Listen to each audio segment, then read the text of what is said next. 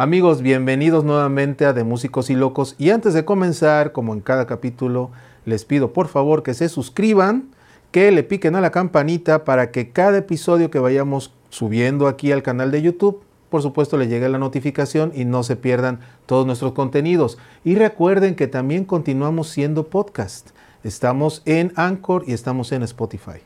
Mi nombre es Carlos Saldaña y en esta ocasión vamos a hablar un poquito de todo, vamos a hacer un pequeño resumen, sobre todo para quienes por alguna circunstancia, el, movimiento de la vida, ya sabemos cómo es esto, de repente andamos para arriba, para abajo, etcétera, etcétera, la escuela y que si es presencial, que si es virtual, que si es todas las broncas que tenemos todos los días. De repente, oigan, se nos pasó este capítulo, se me pasó esto otro, quería ver a Sutano, ya no sé dónde quedó, no se preocupen, vamos a poner extractos de las mejores partes, tanto de la biografía, tanto de cómo hacerlo, tanto de equipos y configuraciones, técnica musical y voiceover. Así que no continúo hablando más, los dejo con este contenido de estas primeras semanas y nos vemos al final. Primero podemos, esta alineación yo la puedo usar para tocar un poco de trova, un poco de pop, algo en acústico, ¿no? Solo con el cajón pues podemos este, completar muchas cosas. Podemos hacer este, como si fuera la batería, ¿no?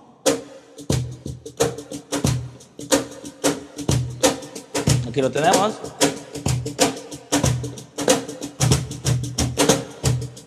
Y eso nos puede ayudar, ¿no? Algo en cuatro cuartos. Lo podemos hacer. Pero si queremos variar y que, que, que suene un poco más vivo, podemos usar platos podemos usar el plato como, como, un apoyo.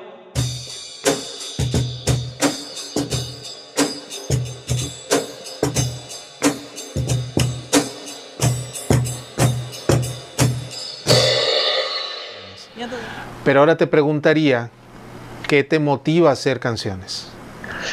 Pues me motiva la vida, querer decir cosas, querer decir cosas y a veces solamente expresarme, o, por decir algo, trascender una experiencia personal. Pero a veces también me interesa aportar algún tema, ¿no? Recientemente hice una canción que se llama Siempre he querido ser mujer y esa canción eh, está dedicada al movimiento feminista. Y por ejemplo, ahí en esa canción la motivación era saber si era, o intentar o experimentar si era posible escribir una canción que apoyara al feminismo, feminismo desde la mentalidad de un hombre, ¿no? Que pudiera ser cantada por un hombre, ¿no? Porque hay feminismos radicales que dicen que uno como hombre no puede ser feminista, ¿no? Entonces a veces esa es la motivación, una cuestión de una noticia, de una situación política tengo canciones que hablan de temas de política, de cosas que sucedieron. Por ejemplo, Macabro Maquiavelo, que hice en el 97, eh, tiene que ver con la matanza de Acteal.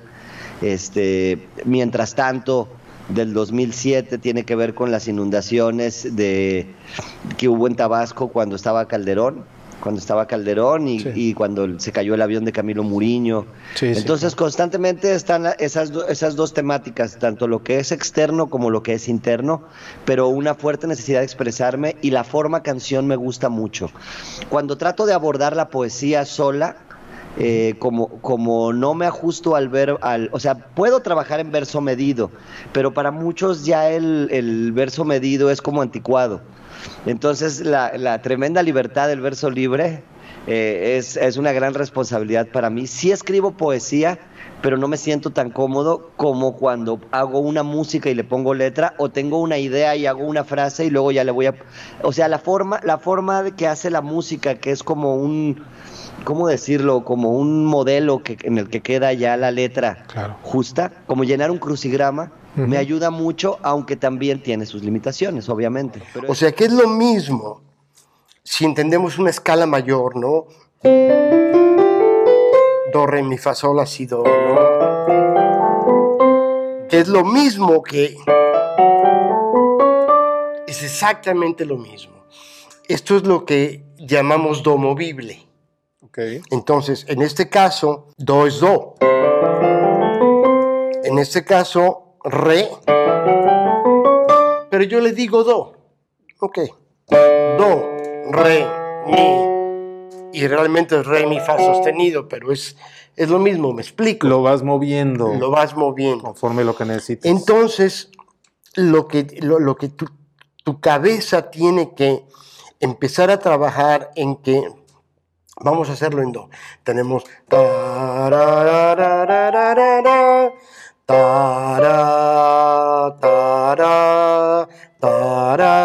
primer grado, segundo, tercero, cuarto, quinto, sexto, séptimo. Entonces yo te digo, uno, tres, ¿y tú qué cantas?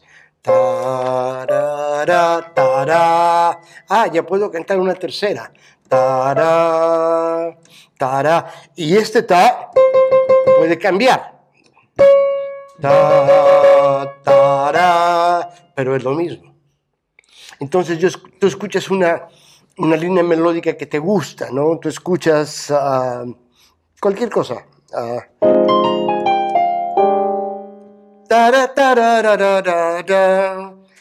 y, y lo dices, ah, ok, do, si bemol, la bemol, sol, fa, sol, si lo quiero en esa tonalidad, o sol, fa, mi, re, mi, también, ¿no? Entonces ya como que tiene sentido para ti el, el, el aprenderlo, el entender la, la, distancia entre una nota y otra y poder cantarla.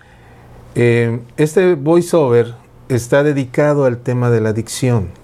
Eh, ¿cómo, ¿Qué es lo primero que tú podrías comentarle o recomendarle a alguien cuando, sobre todo cuando apenas está empezando y, se topa con que esto de ser locutor o de hacer locución no es nada más así de pongo el micrófono y vámonos, ¿no? Que hay que prepararse. Sí, claro. Sí, digo, la locución no solamente es decir o sentir que se tiene una buena voz y quiere un micrófono para hablar y ser locutor o locutora.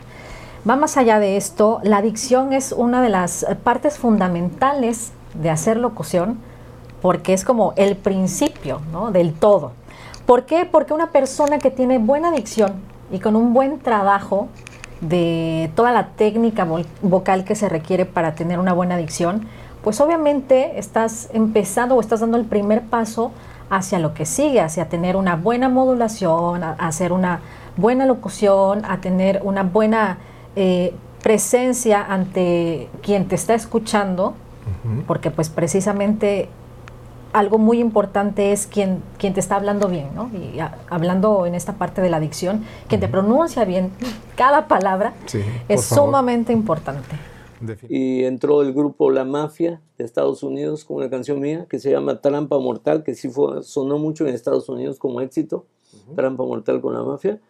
Y tuve la gran fortuna de en el 89 que me grabara el señorón don Vicente Fernández, el cual yo realmente admiro muchísimo y, quiero porque conviví mucho allá en la CBS entonces, antes de ser Sony. Es correcto. Este, con don Vicente, estaba Pedro Ramírez, que en paz descanse como productor, pero anteriormente estaba el director artístico de Vicente, Federico Méndez, que eran los tres compadres, Federico Méndez, Vicente Fernández, y estaba Felipe Arriaga. Entonces ahí íbamos compositores, Teodoro Bello, Martín Urieta, etcétera. Entonces, pues yo estaba ahí entre ellos a, enseñar canciones y ahí fue como se dio la oportunidad de que desgraciadamente fallece Federico Méndez y entonces queda a cargo la dirección artística de Pedro Ramírez del disco Por tu maldito amor, donde viene mi canción No tengas miedo María. Entonces yo fui guía de voz, de, porque me llamó Pedro Ramírez a la casa y me dice, oye Rafa, este, ¿me podrías ayudar a ser guía de voz para mandarle a Vicente allá al rancho, a los Tres Fotrillos, el disco que va a grabar y tiene, invitado a, Roberto Carlos cantando Aunque mal paguen ellas? Entonces fue una linda experiencia que nunca voy a olvidar. Sí, y luego vino la grabación con Alejandro Fernández, con Ana Bárbara, este, muchos artistas que me han grabado. Ahorita olvido algunos porque son muchos. Eh, les agradezco mucho que estén aquí con nosotros y en esta ocasión vamos a hablar de un micrófono que, aunque la semana pasada hablamos del SM58, en esta ocasión vamos a hablar del Neumann U87, uno de los grandes micrófonos.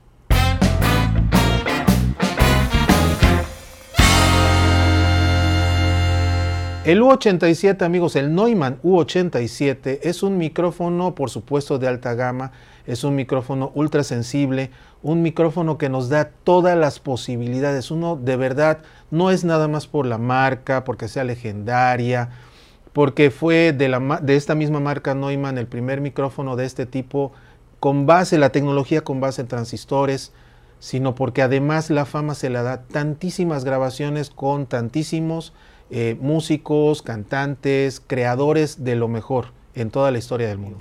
Actualmente está haciendo y produciendo un podcast, pero yo quisiera que, dada su experiencia de, hacer radio en México, de hacer radio acá en Veracruz, etcétera, de estar ahora en otro país, finalmente estar en otro continente, en otro contexto tan distinto, por más que seamos, eh, nos hermane una lengua romance, es otra cultura, es otra situación. Eh, realmente allá están en 15, 10 grados normalmente, acá estamos en 30, 40. Todo eso cambia. ¿Por qué eh, en el siglo XXI, Vero, por qué hacer un podcast? ¿Por qué te aventaste a esta aventura? Bueno, primero yo estando en un país donde se habla otra lengua que yo no domino y que tengo un acento bárbaro, ¿no? pues no tenía oportunidad, o por lo menos yo no lo visualizaba como una oportunidad de, buscar, de tocar puertas en radio. Que sí, hay radio en español, pero son eh, pues espacios muy, muy limitados. ¿no? Hay la radio latina, que hablan un poco español y un poco francés, pero pues es puro reggaetón y música que no nos gusta a ti. A mí. Exactamente. Yo no, ahí nunca me vi. Y hay otro espacio en Radio Francia Internacional, donde hacen eh, un par de programas. Uno es que me encanta, de entrevistas con personas que vienen de, pues, de la comunidad latina o española, porque hay una comunidad muy fuerte de, de españoles allá. De, hispanohablantes allá. Pero bueno, el, el, locutor que está ahí, que es español, es excelente. Digo, nunca me van a dejar entrar ahí. Entonces, bueno, surgió la posibilidad de, hacer un podcast con eh, la invitación de una amiga, que es, psicóloga, está especializada en duelo migratorio, y ella me decía, hay que hablar de estos temas en, algún medio, ¿no? Siendo yo, pues, comunicóloga y, después de 18 años en radio, pues ella me invitó para que yo fuera como la presentadora del proyecto y pues lo pensé mucho, lo pensé como un año, yo estaba resolviendo otras cosas personales, de adaptarme, de integrarme, de encontrar un trabajo, de saber cuál era mi lugar y no me interesaba mucho, te soy sincera, pero cuando finalmente acepté, pues lo empezamos a hacer porque cuando decido hacer algo, pues ya lo hago, ¿no? Lo hago bien. Como va, ¿no? Como va, tenemos eh, hasta ahora 50 episodios de, de este podcast. ¿Sin compresión? con compresión. Ok, empezamos a modelar el sonido. Para eso nos sirve el, compresor. Y bueno, como es una jarana y esta música es muy percutiva, estoy haciendo el rasgueo, pero también tiene esta fuerza, es percutivo, ¿no? Entonces utilizo un ataque un poquito por arriba de la mitad para que me permita suavizar estos golpes de la mano sobre la cuerda un sustain que digamos que está como a un tercio más o menos. Esto para que la nota pueda tener esa naturalidad eh, de vibrar, ¿no? Y el nivel pues está a la mitad. Y con eso tengo esto, miren. Y empieza a sonar más bonito. Ahora le voy a sumar un chorus. Este chorus me permite eh, hacer un efecto casi como si hubieran dos jaranas, ¿ok? Les recuerdo, tengo bulbo físico, compresión y después voy con el chorus que suena así, fíjense.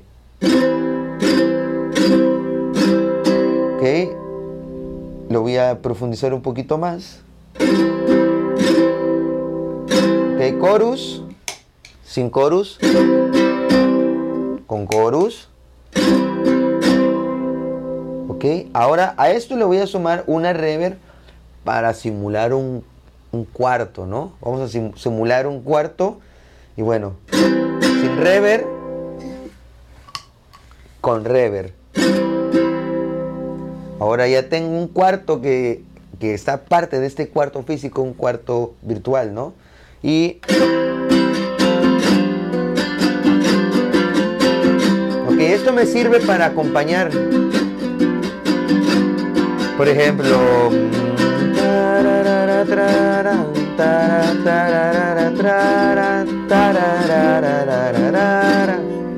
Perfecto para acompañar. Pero ¿qué pasa si necesito hacer líneas melódicas?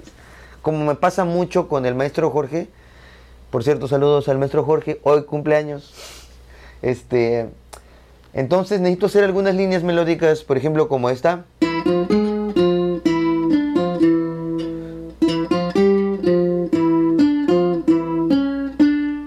Entonces, suena bien, pero a lo mejor pueden tener un poquito más de carácter eh, si le pongo un delay, como este, miren. Tengo el delay. ¿Ok? Y puedo hacer, la misma línea melódica va a cambiar, fíjense.